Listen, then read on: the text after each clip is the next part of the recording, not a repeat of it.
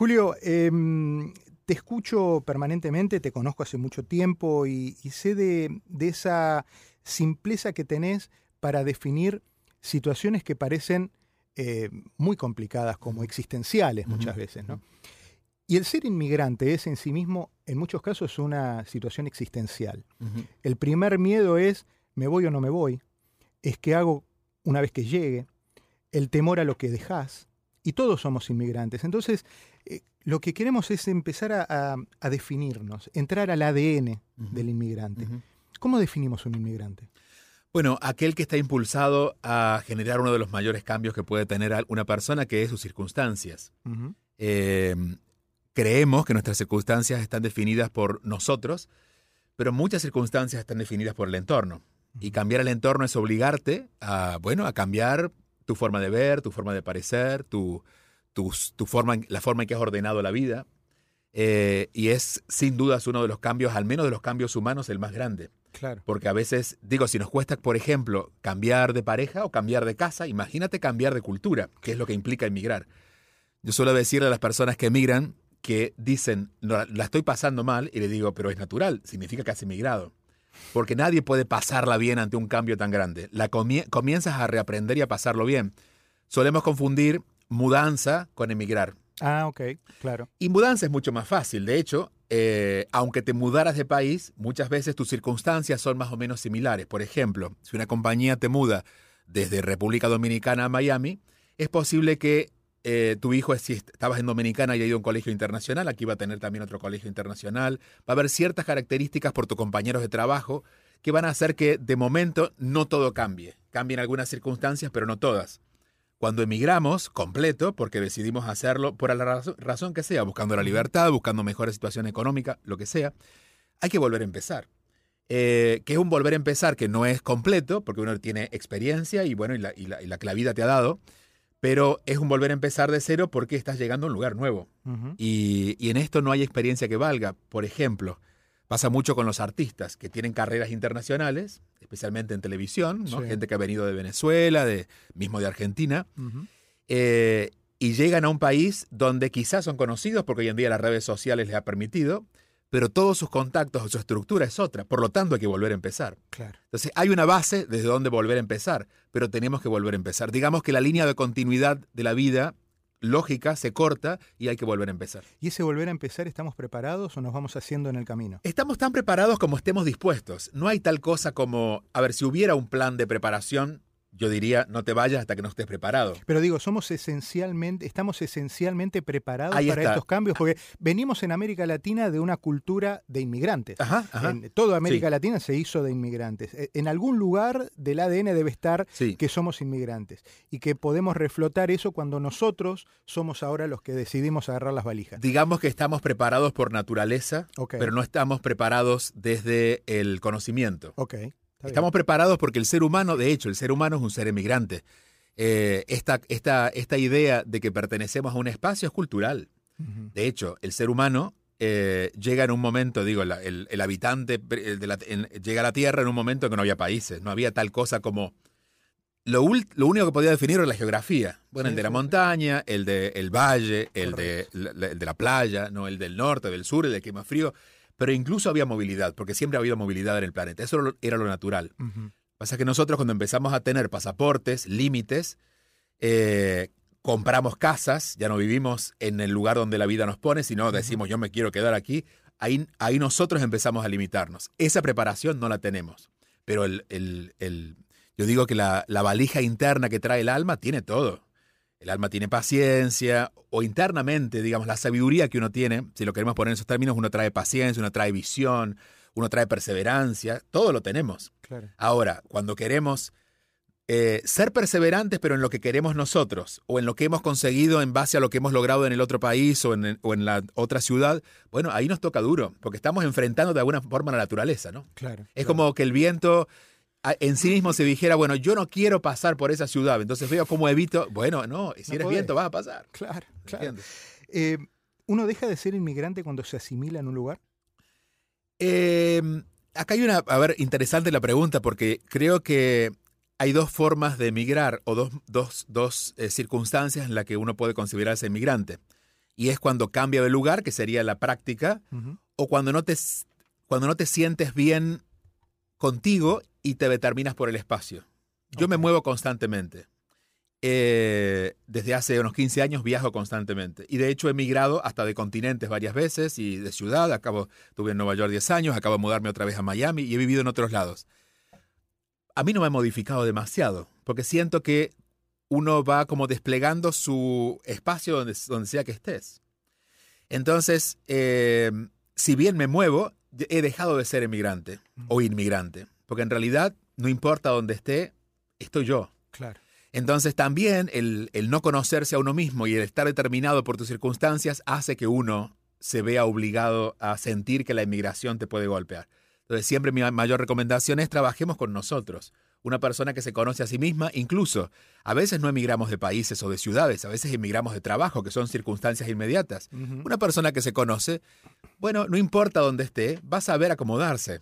¿no? Pero tú, eh, yo, y entiendo la corriente de pensamiento de que empieza y termina en uno, que a partir de uno es que al final, ¿no? Al, final, claro, claro. Pero hay grupos, hay interacciones. Eh, la familia que uno deja cuando viene de otro país, los grupos que hacen su trabajo y cuando cambia de radio, cambia de canal, cambia de oficina, cambia de estado y cambia de trabajo por eso, uno va dejando, uno, uno es esclavo de esas pérdidas. Bueno, ahí está, uno es esclavo de esas, uno es esclavo de esas pertenencias. Ok. Eh, y luego la pérdida te duele, porque en realidad no son pérdidas, son cambios. O sea, en la, eh, digo, en los procesos de la vida los cambios existen. Lo más natural es que una persona a los 20 años tenga unos amigos a los 30 tenga otros y quizás sigue teniendo los amigos de 20 años, pero ya no es lo mismo. Si una persona se mantiene con el mismo tipo de amistad o el mismo tipo de relación toda la vida, hay algo de inmadurez que no ha, no ha logrado, ¿me nunca entiendes? Creció, nunca eh, entonces, es natural que tú cambies de amigo y a veces ese cambio de amigo es natural que pase porque te has mudado. Claro. Pero si no te mudaras, debería ocurrir también. Insisto, no significa que no tuviéramos unas amistades de toda la vida. No, no, por supuesto. Pero nos vamos acompañando en un cambio que nos toca a los dos también. Digo, lo que conversamos a los 20 es diferente a lo que conversamos, conversamos a los 30 y a los 40. Y, quizás a los, a los 40 ya somos padres y cambiamos la, relación también porque ahora tenemos otras cosas. Claro. Cuando esto ocurre, eh, eh, digamos, esto va a ocurrir de todas maneras. Va a ocurrir porque la vida lo va a provocar o a veces las circunstancias. Entonces, pretender acomodarnos de tal forma que las circunstancias no nos impacten es casi imposible. Es decir, y, lo cerraría así, te diría que una persona va a vivir esta sensación que vive el, inmigrante o el emigrante en su vida, aunque se quede en el mismo lugar, si es una persona consciente, porque uno va mudándose. De estado de eh, conciencia. Sí, sí, sí, claro, claro. Eh, ¿Uno deja de extrañar alguna vez? Em, acá me voy, a, me voy a remitir a mi experiencia. Eh, cuando llegué a Miami en el 97, muchos, muchas personas me decían en el 98, ¿y no extrañas? Y yo le digo, no, porque si extrañara elegiría no estar aquí. A mí, digo, nadie me empujó, hay otro tipo de migración obligada. Eh, si yo estoy en Miami pensando que debería estar en Córdoba, que es donde nací, mejor me voy a Córdoba, si no me compro un boleto, un ticket completo de sacrificio. Claro. el extrañar está muy ligado al apego. Lo que no significa que haya cierta nostalgia, esta es natural, pero es una nostalgia que enriquece. Digamos, si tú eres argentino y estás viviendo en Miami y escuchas un tango y te emocionas, es divino y eso te va a alimentar. Ahora, si escuchas un tango y sufres, revisa si de verdad quieres estar aquí. Claro, Entonces, extrañar, digamos, que depende de qué lugar lo estamos mirando. Si lo miramos de un lugar natural, porque es natural que tengamos nostalgia, bueno, te va hasta le va a agregar poesía y magia a un momento de hecho enriquece mucho. Una persona que ha vivido mucho, que ha tenido muchas experiencias y tiene esos recuerdos, puede disfrutar lo, una, un sonido, en, no sé, unos pájaros, porque además le recuerda a aquellos pájaros que vio en esa montaña. Ahora, si está sufriendo porque no escucha más los pájaros de la montaña, es donde debe revisarse. Claro, claro. Alguien decía alguna vez que la vida es como un buffet. Uno va sirviéndose algunas cosas en las dosis necesarias. Porque, Así es. Porque si uno le, le entra demasiado algo, tal vez hasta le hace mal. Bueno, toda exageración ahí peca en contra. Y a veces estas emociones exageradas son las que acaban con nosotros. ¿Cuántas decisiones no se toman impulsivamente por estas emociones? Personas que han dicho, bueno, extraño tanto mi tierra y lo que lo llevó a su tierra a darse cuenta que quería estar aquí. Claro. Pero bueno, ¿por qué, por qué se movió? Por un acto compulsivo, Sí, eh, sí, que viene de esta, impulsivo, que viene de esta, de, de- de la emocionalidad y de, y de darle demasiado lugar. del, del inmigrante. A, a los argentinos siempre tenemos ese estigma de- del tango, la nostalgia, el dulce de leche, eh, pero cada comunidad tiene, Tiene lo eso, suyo. tiene hay lo suyo. dos o tres comidas, hay dos o tres canciones, Sí, sabores, olores, ¿no? sí. ¿Cómo te- Referencias de colores. ¿Cómo te identifica la, la gente? ¿Cuáles son las necesidades que la gente plantea más que nada en, en tu programa eh, relacionadas con esto, ¿no? Con, con el volver, con la inmigración, Bueno, eh, con el conocerse. el volver también es una mala, es una mala noticia muchas veces. En muchos casos es una buena noticia, a veces es una mala porque no lo estamos eligiendo, ¿no? Y ahí por eso habría que ver Claro. hasta qué punto, eh, desde qué lugar ocurre el volver. Eh, nunca vamos a volver igual. Y esto deberíamos siempre tenerlo claro, aun cuando vayamos de vacaciones. Por ejemplo, si nos está escuchando alguien que se acaba de mudar y va a estar un año, un año y medio, o dos o tres, eh, que suena poco tiempo en realidad para, para, bueno, para hacer un cambio grande de vida, cuando regresan se dan cuenta de que han cambiado demasiado. Eh, hay dos cosas que pasan. Lo que antes nos importaba de allá, quizás ahora es menos. Hasta hay un esfuerzo de nuestra parte por volver a gustar de lo mismo, porque hemos cambiado. Claro. Y hay un no reconocimiento de las personas alrededor. Eh, a veces nos fuimos siendo las personas más valiosas de la familia y ahora resulta que nos volvemos 10 días y solo nos llaman un día para cenar. Porque las cosas han cambiado. Y asumir ese cambio creo que es importante para no sufrirlo. Nunca vamos a volver a retomar el mismo punto de donde estábamos. Podemos volver al mismo punto geográfico, pero en realidad hemos cambiado, han cambiado los demás, han pasado cosas en sus vidas. Entonces siempre ir dispuestos a ver qué está pasando ahora creo que nos alivia en cualquier tipo de regreso. Porque así como está la ilusión de que si me mudo a, a- a Miami no va a pasar demasiado, y pasa de todo, Claro, también cuando regrese digo voy a volver a lo de antes. No, no será igual. claro. Entonces también, eh, en el bloque anterior hablábamos un poco de la nostalgia y, del, y del, del recuerdo que nos daña. Creo que hay que saber dónde ubicar los recuerdos y guardarlos como recuerdos. Saber que eso nos pasó, que eventualmente podemos retomar ese recuerdo porque en algún lugar volveremos a saborear ese asado como o esa comida o esa arepa como la comimos en aquel momento en aquel lugar, porque en algún lugar nos va a pasar, pero no necesariamente cuando regresemos a ese espacio vamos a volver a tener esto. Muchas frustraciones ocurren en ese regreso. Hay grandes expectativas de incluso entre, entre los seres humanos y es nuestros amigos que siempre nos juntábamos, ahora volvemos y ni siquiera me han llamado. Claro. Porque ha habido cambios. Y a veces esos cambios son elegidos, ¿no? Porque, bueno, porque ya no quiero estar contigo. Y otras veces es porque han sido padres, porque, bueno, porque han cambiado sus prioridades. Entonces, saber que lo que va a ocurrir no es lo mismo y no sabemos lo que va a ocurrir, porque no, podemos tener expectativas porque no sabemos qué nos vamos a encontrar, ir un poco dispuestos y abiertos yo creo que hace que los regresos sean más suaves. El- y, y cuando volvés, no por una elección, sino porque tenés que volver. Porque se dieron así las cosas, así cayeron las cartas. Sí, bueno, ahí te diría que el volver o el lugar donde vuelves no, no tiene el peso, sino el peso es lo que te empujó a irte. Ahí hay un enojo que no está relacionado con volver, sino con que te hayan votado o te hayan, te Correcto, hayan sacado. Correcto. ¿Y cómo se vuelve? Porque siempre estamos hablando de historias de inmigrantes y quiero, quiero, quiero mojarme los pies en esto, no quiero pasar por arriba y evitar el charco. Eh, ¿Qué pasa con la, hay un hay un gran eh, movimiento de deportaciones. Sí, Estamos hablando hasta ahora de volver porque queremos volver a casa de vacaciones. sí. Ahora quiero focalizar y poner la lupa en el que hay que volver porque te dieron una orden de deportación y tenés que el viernes a las 9 de la mañana te, sale tu avión y te tenés que volver a la ciudad de América Latina que fuere. ¿Cómo volvés? ¿Volvés con resentimiento? ¿Volvés con temor? ¿Volvés con bronca? Bueno, ahí la pregunta es cómo quiero volver. Porque realmente eh, cada uno va a elegir su manera. Puedes volver con resentimiento y lo más probable es que lo hagas si ha, ha ocurrido eso. O puedes elegir eh, sentir el resentimiento pero no llevártelo. Y es ubicar las cosas en su lugar, que es lo que una persona madura haría. Y es esto que me está ocurriendo no estuvo bajo mi control. Eh, cada uno tendrá su caso. Hubo trámites que no hice o se hicieron mal y no ocurrieron como esperaba. Pero de alguna forma ordenarte antes de irte creo que es esencial. Y lo mismo puedo recomendar cuando te vas de una relación. Claro. No te vayas al, al otro lugar llevando las cargas de esta. Entonces, no se vayan de aquí escapando. Si están, eh, si tienen pendientes una conversación con alguien de aquí, ténganla. Si están enojados con alguien, háganles saber que están enojados. No dejen, o no dejen tantos pendientes. Hay cosas que no podremos hacer, pero no dejen tantos pendientes. Mientras más livianos nos vamos, más fácil va a ser la llegada. Porque, insisto, la llegada no está, determinada por el lugar donde llegamos, sino por, por donde nos han sacado. Y eso puede durar toda la vida. Puede durar al revés. Todavía escuchamos, por ejemplo, a muchas personas nacidas en Cuba o en Venezuela que han tenido que irse y han pasado quizás en el caso de Cuba 20, 40 años y el enojo está todavía. Sin duda. Eh, y es comprensible.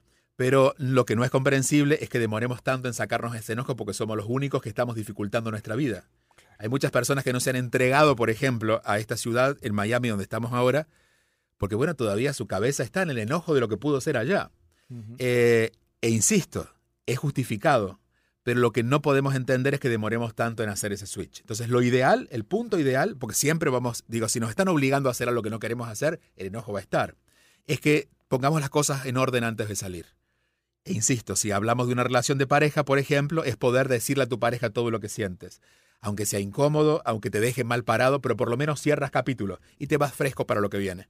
Porque tratar de eh, recuperar cosas que no tienes acceso o conversar con alguien que no está, es muy difícil. Es muy difícil. Y salirse del enojo ahí ya es más difícil. Entonces, hagamos ese trabajo. No, no salgamos corriendo, ni cuando vamos a emigrar, ni cuando tenemos que volver, tomémonos un tiempo el necesario, a veces es una noche, para ponernos en orden, pero decir, bueno, esto es lo que me pasa, esto es lo que quiero este, decirle a esta persona, esto es lo que no puedo controlar y ya por lo menos sé con qué, qué, llevo en la maleta. Hablabas de tiempo. ¿Por qué nos cuesta tanto manejar el tiempo? Aprender a, convivir con el tiempo. Creo, bueno, especialmente en estos tiempos, valga la redundancia, porque no hemos aprendido. Eh, digo, a veces hay cosas que se aprenden y no llegan, porque están en las escuelas y demás y no las aprendemos tanto. Imagínate el tiempo que nadie nos enseñó. Eh, y además porque hemos sobrevalorado el tiempo. A ver. Por ejemplo, pensamos, que una persona que está mucho tiempo en un trabajo es mucho mejor una persona que está poco tiempo en un trabajo. Cuando en realidad sería si eres efectivo o no. ¿Verdad? Entonces, ¿qué, hiciste durante ese tiempo? En las relaciones humanas decimos, no, se quedó como cinco horas conmigo. Pero ¿qué hicieron? Ni se miraron. Cuando en realidad podría haber estado 10 minutos y compartir algo maravilloso. Un padre, que lo que se considera que es un padre presente, es un padre que está mucho tiempo con sus hijos. No necesariamente. Hay muchos madres que están mucho tiempo con sus hijos o padres que, bueno, están en otras cosas. Y hay padres que trabajan todo el día, pero a veces una hora al día bien dada. Entonces hay una sobrevaloración del tiempo que hace que exageremos en su uso.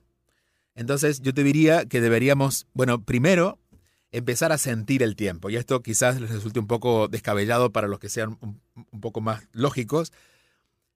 Cuando estoy usando mal el, tiempo, se siente en mi cuerpo. Siento pesadez, siento enojo. Entonces, no crean que quedándose más en un lugar donde están incómodos están haciendo algo bueno. El tiempo, de alguna manera, el reloj interno está avisando que ya es hora. En los tiempos diarios, cotidianos, como en los tiempos más grandes, volviendo al tema de relaciones, porque creo que es uno de los temas más este, complicados del ser humano, cuando ya nos sentimos el peso de estar compartiendo con la pareja, debo revisar qué me está pasando. De hacer un cambio o, bueno, o salir de la pareja. Pero de alguna manera el, mal uso del tiempo no se nota, no es evidente, el reloj sigue impecable, este, nuestra mente está de acuerdo porque le hemos entrenado a que mientras más tiempo mejor, pero hay una parte en nosotros que está diciendo ya estás gastando el tiempo. Entonces, al tiempo habría más que sentirlo que usarlo desde la lógica de la mente. Cuando le pones a, esta, a, esta, a este razonamiento del tiempo, eh, del tiempo reloj, le agregas el tiempo etario, la edad, el sentir que te falta tiempo para poder concretar determinadas situaciones. O cuando decís, ya tengo 60, no me puedo poner ahora, o ya tengo 50, no me puedo poner ahora, o tengo 25, todavía me falta para. Bueno, eso es cultural. Uno le va poniendo. Sí, eso se lo, pone uno. se lo pone uno o uno se lo pone en conjunto y asume lo que el conjunto dijo. El tema de la edad es absolutamente social. Digo, no significa que a los 60 vas a poder hacer físicamente las cosas de 20, pero las cosas que necesitas hacer a los 60 las vas a poder hacer a los 60. De hecho, si quedó algo pendiente, vas a buscar una forma de a los 60 hacerlo de 20 sin que sea igual y te vas a llenar igual. Em, y ahí hay dos, dos lecturas. Una, esta negativa, y es, bueno, ya tengo 60 y no puedo. La otra es, ya tengo 60, voy a hacer todo lo que tengo pendiente. Claro, claro. Eh, cuando yo cumplí 40 años, porque era un símbolo que para mí era como la mitad de la vida, ¿no? Por una cuestión biológica. No sabemos cuánto va a durar, pero uno ya está en la mitad. Es una convencionalidad también. ¿eh? También. Sí, sí, sí. Bueno, pero la convencionalidad hasta ahora es que demuestra que en las últimas generaciones la gente se muere entre los 80 y los 90. Es correcto, es correcto. ¿Sabes lo que me hizo un amigo una vez? Agarró, eh, cumplía años. Entonces agarró una cinta de medir y dice, si esta Fuera eh, tu vida. marcó 80, ¿no? Ajá. Marcó 80, eh, 80 pulgadas, 80 centímetros, no sé lo que tenía el metro. Y entonces dice, mira, esto es 80, cumplo 45. Y entonces caía, de 1 a 45 caía, y le quedaban Eso. la diferencia. Eso me Dice, pasó esto es lo que me 40. queda. Entonces, Digo, "Oh, Ahí el tiempo me empujó a no perderlo más. Que es, creo que es el estado de madurez de los 40 y los 50 aproximadamente, que es cuando más se da, ¿no? Y es, ok, no, no es lo que no puedo con el tiempo, es lo que puedo con el tiempo. claro. Porque me quedan este tiempo que no sé si será todo Sí, sí, o si será más, claro. pero no tengo una eternidad. Entonces ahí es cuando uno empieza a volverse un poco más, este, eh, eh, gerencia mejor el tiempo y dice, bueno, no quiero perder demasiado tiempo en este proyecto que no están dando, voy a tomar otro. Este, no quiero estar tanto tiempo eh, conversando con esta persona porque no vamos a ningún lado. Le digo, ok, está bien y lo veo después. Entonces uno comienza a usar a favor el tiempo, ¿no? Está bueno. Eh, permanentemente vas abriendo puertas que quiero entrar. Hablaste de los pendientes. Sí. Los pendientes es un tema, trabajar los pendientes, ¿no? Sí, la postergación. Eh, Los ta- pendientes con respecto a uno o con respecto a otros. Bueno, en definitiva son los mismos, porque lo- lo lo- por ejemplo, el pendiente con respecto a alguien es un pendiente mío. Ok. Por ejemplo, cuando alguien se muere, eh, uno dice, pero yo quisiera haberle dicho, bueno, es pendiente con el otro, pero el pendiente es mío, sigue siendo mío. Claro. Y suelo marcar esto porque al final, y es buen tema, los pendientes es lo que más nos pesa. No son los errores.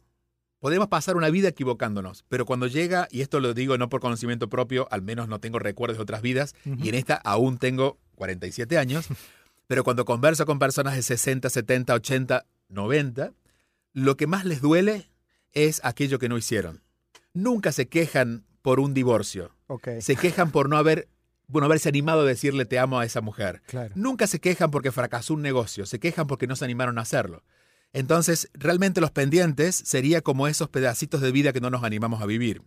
Por eso es tan importante que el tiempo nos recuerde de que no tenemos tanto para que nos animemos a hacerlo. Qué bueno. Julio, el tiempo es el principal enemigo en los medios de comunicación y acá también. Eh, gracias. gracias Pero vamos a convertir en un amigo porque vamos a agradecer que tuvimos 30 minutos para conversar. Sí, efectivamente. efectivamente. Y, y bueno, y bienvenido para otra próxima charla. con mucho gusto, con mucho gusto. Está bueno cada tanto parar la pelota, poner el corazón arriba de la mesa y, y echarse a, a pensar un poco, ¿no? Así En- es. en O mover la pelota dentro de nosotros. Sí, no está linda esa